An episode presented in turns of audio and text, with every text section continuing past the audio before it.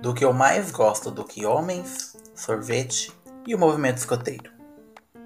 Como já dizia William Shakespeare, há mais coisas entre o céu e a terra do que sonha nossa vã filosofia.